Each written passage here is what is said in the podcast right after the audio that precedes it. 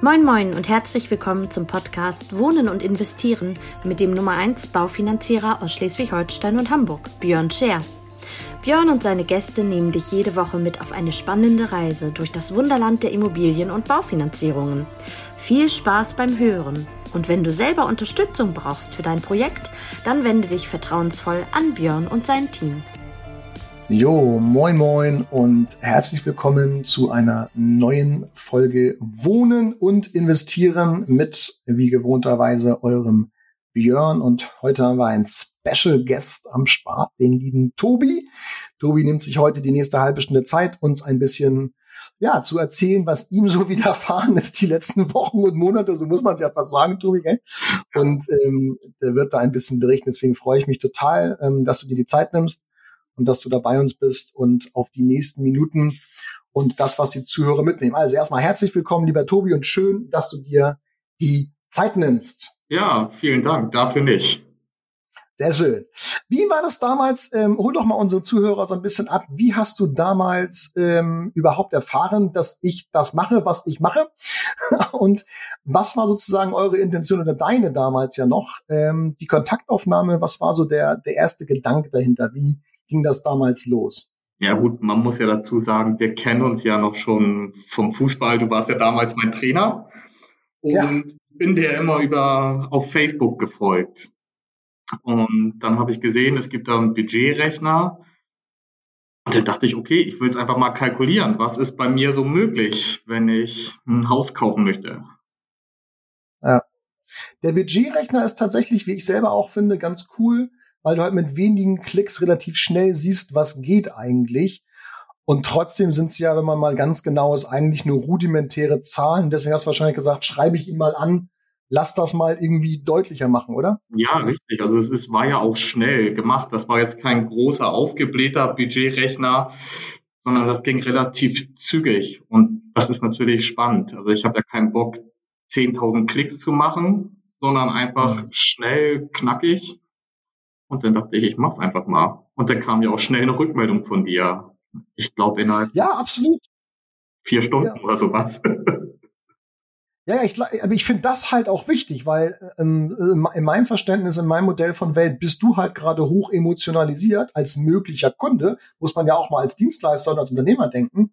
Ähm, da liegt halt Umsatz. So. Und ähm, das wäre ja fahrlässig, weil so heben wir Einzelberater, wenn man so will. Ich heb mich ja somit auch von Banken ab, wo du wahrscheinlich erstmal eine Woche auf einen Termin gewartet hättest und um dann zu erfahren, ich brauche noch das, das, das, das. Das haben wir halt innerhalb von zwei, drei Tagen äh, auf die Reihe bekommen. Ne? Wie, wie, wie war das? Äh, vielleicht einfach mal, äh, war jetzt zwar nicht inhaltlich geplant, aber wie hast du das empfunden? Also schnelle Antwort, okay. Und dann haben wir, glaube ich, auch relativ schnell gezoomt, oder? Und hast du dich über die Plattform eingegeben? Wie war das damals? Ja, ähm, das ging dann alles zeitnah. Das ging ja alles ruckzuck. Ähm, es war über Zoom, aber wir haben uns auch über WhatsApp ausgetauscht. Wir haben unsere Handynummern auch getauscht. Wir haben telefoniert. Also über jede Plattform waren wir eigentlich in Kontakt. Mhm. Ja, Zoom ist natürlich ein ganz gutes Medium, wie viele andere auch, weil ich äh, euch mitnehmen kann sozusagen, ja, dann auch ähm, auf die Reise, ja, auf die Reise in diese Finanzierungswelt. Und äh, ja, ich weiß noch, dass du damals gesagt hast, du, ich, ich habe noch kein Objekt, ähm, ich sag, hab auch gesagt, ja, so gut, dann guck halt mal. Und ich glaube, und das höre ich halt auch jeden Tag, es ist immer gut, ein Budget zu haben, um erstmal zu wissen, was kann ich mir leisten und, und wie viel Einkapital brauche ich vielleicht auch und diese ganzen Themen. Was ist mit meinem, mit meiner Budgetrechnung, was das Thema auch Liquidität im Monat betrifft. Von daher coole Geschichte. Ja, dann haben wir ja richtig Gas gegeben und ein, und ein Objekt gefunden, ähm, ja, was dann im Prinzip ähm, wieder ad acta gelegt werden musste, weil, äh, kannst du ja gleich gerne mal berichten, weil, glaube ich, der Verkäufer dann abgesprungen ist. Die Problematik war, dass wir ja schon den Darlehensvertrag unterschrieben hatten und äh, da mit einem Widerruf arbeiten mussten, was natürlich super unangenehm ist. Ähm, genau, ich erinnere mich, das war das, wo wir auch besichtigt haben zusammen, ne? wo ich mit war. Ne? Ja, das war irgendwie, man darf ja nicht vergessen, ich bin ja ein Laie. Ne? Ich, ich kaufe nicht immer regelmäßig Immobilien und wenn ich dann versuche, eine zu kaufen, dann ist das ja hochinteressant. Ja, und dann ist der Verkäufer, der hat uns ja hingehalten mit dem Notartermin und dann ist er wirklich mhm. abgesprungen. Das hat uns ja die, die Füße irgendwie weggerissen, meiner Frau und mir. Das war weil wir uns ja darauf eingestellt haben, wir können da jetzt quasi einziehen, das waren Umbaumaßnahmen geplant. Äh, das war schon nicht ohne. Ja, und wir waren ja auch relativ weit. Äh, wir waren ja sogar mit zwei Handwerkern so, sozusagen aus meinem Netzwerk da. Und wir haben ja alles schon besprochen, was zu machen ist und so. Und was natürlich super unangenehm war, es waren wir ein, zwei Tage vor dem Notartermin. Und wie gesagt, die Widerrufsfrist war genau an dem Tag war sie noch offen. Also wir haben genau am 14. Tag sozusagen der Unterschrift den Vertrag noch widerrufen bekommen, weil wenn das nicht geklappt hätte, hätten wir jetzt ein Darlehen ohne Haus. Und das ist halt auch super, super unangenehm. Ähm, aber es ist ja alles gut gegangen und letztendlich, ähm, ja, haben wir ja dann äh, doch noch eine, ein Objekt gefunden, was wir uns dann jetzt erworben haben. Vielleicht magst du unsere Zuhörer so ein bisschen abholen in die Richtung. Damals haben wir ja oder ihr ja primär nach einem Einfamilienhaus Ausschau gehalten. Was ist es jetzt geworden und ähm, wie ist dein Gefühl dabei sozusagen? Ja, es ist ein Zweifamilienhaus jetzt geworden durch Glück. Ähm, es war damals gar nicht so geplant. Eigentlich wollten wir wirklich nur ein Einfamilienhaus und jetzt muss man einfach dazu sagen, ich Schleichwerbung, ich folge dir ja auf Facebook und schaue mal, was du so erzählst. Und ja, dann war ich auch noch geprägt durch meinen Geschäftsführer und irgendwie durch Glück auf eBay Kleinanzeigen habe ich eine Immobilie gesehen. Eine Frau hat, wollte ihr Haus verkaufen, quasi zwei Doppelhaushälften, also ein Einfamilienhaus mit zwei Doppelhaushälften. Und das war irgendwie einfach charmant. Ähm, ich ich persönlich muss jetzt immer noch sagen, ich würde jetzt nicht irgendwie äh, 10.000 Kilometer weiter weg noch irgendwie eine vermietete Immobilie kaufen. Für mich war es ganz spannend. Das ist direkt alles zentral, alles beieinander. So muss ich mich nicht wirklich um viel kümmern. Ich muss nicht irgendwo hinpendeln, wo die Vermieter sind, sondern es ist alles geballt. Und für die Zukunft ist es natürlich ideal, weil sich die Immobilie, diese eine Doppelhaushälfte, die vermietet ist, dann wirklich von selbst trägt. Also besser geht's ja nicht für die Zukunft. Ja. Ja. Genau, ich, ich hole da mal eben unsere, ähm, unsere Zuhörer so ein bisschen ab. Also bei dem Volumen, was wir vorher so ein bisschen gerechnet haben, ähm, dann, dann lagen wir ja immer irgendwie so bei 1,5, 1,6, je nachdem, wie wir uns bewegt haben von der Zinsbindung und so weiter. Und ähm, letztendlich haben wir uns ja dann ähm, mit diesem Zweifamilienhaus eigentlich ja, wir haben uns einer Sache sozusagen bedient, das ist nämlich die Miete, die mit reinfließt. Und mit einem Zweifamilienhaus und wenn wir die Miete dort abziehen, liegen wir jetzt weit unter dem, was wir vorher eigentlich hatten.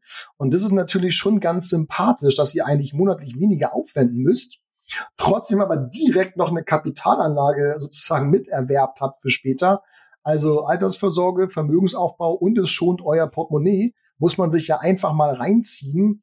Äh, ich weiß jetzt nicht, darf ich das Volumen einmal nennen, so grobe Richtung, wo wir uns da jetzt bewegen? Ja. Ja, weil das, das ist ja tatsächlich irgendwie eine Dreiviertelmillion, die wir da jetzt, äh, und das ist ja richtig Cash. Also äh, muss man ganz klar sagen, das ist ein richtig, richtig großer Batzen. Und ähm, den, den Mut muss man dann auch erstmal haben, in Anführungsstrichen, diesen Schritt zu gehen.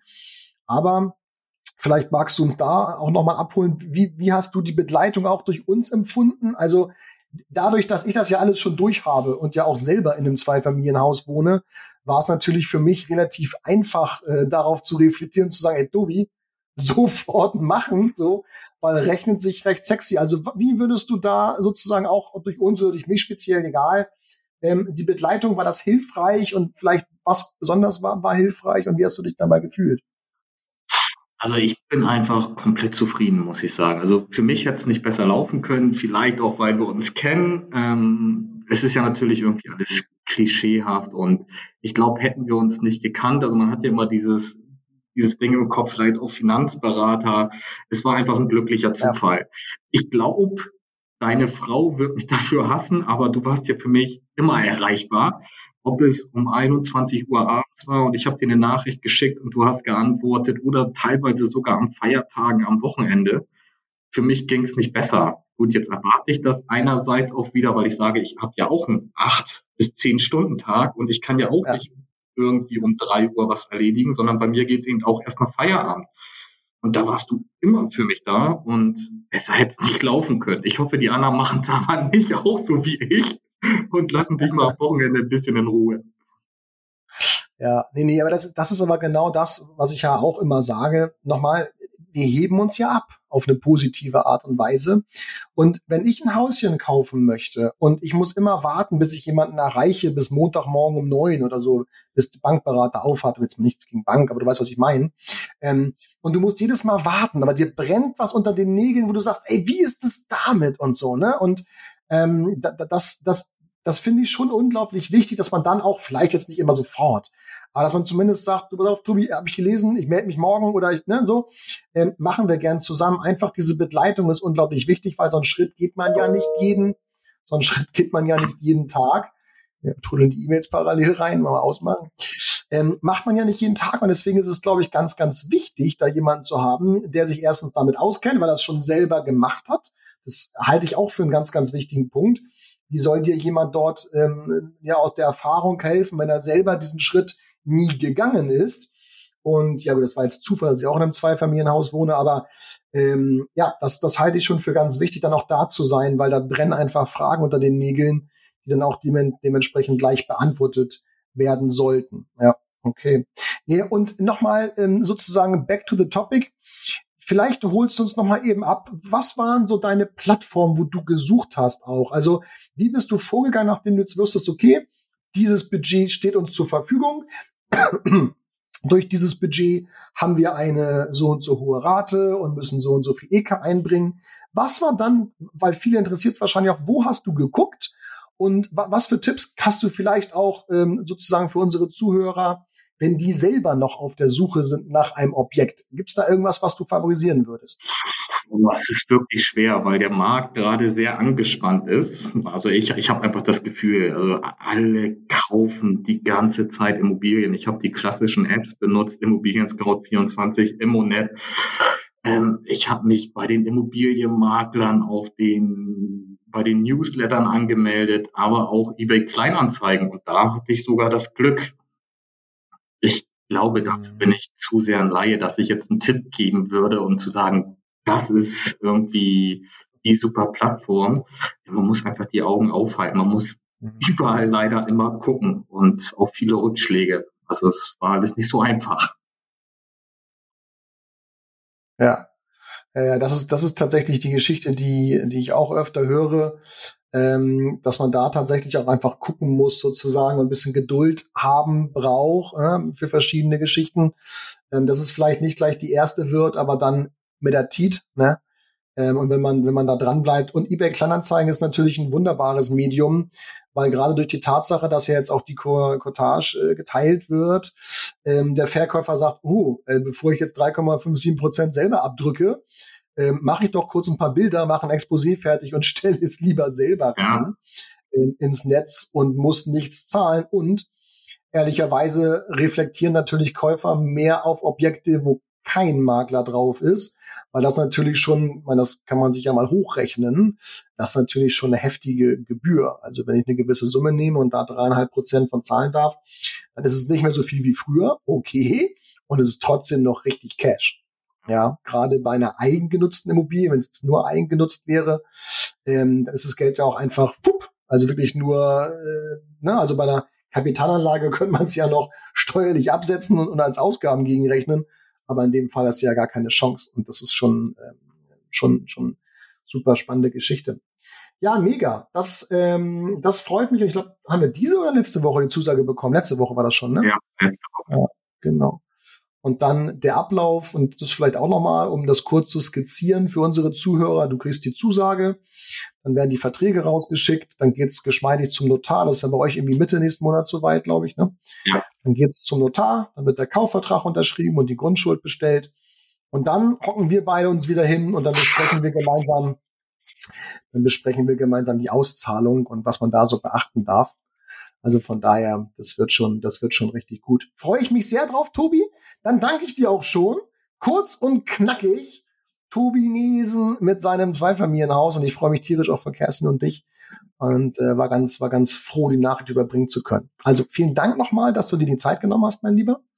Und ähm, dann dir ein schönes Wochenende und all unseren Zuhörern maximale Gesundheit, alles Gute und vielen Dank fürs Zuhören. Eine schöne Zeit. Tobi, ciao. Ciao. Ciao.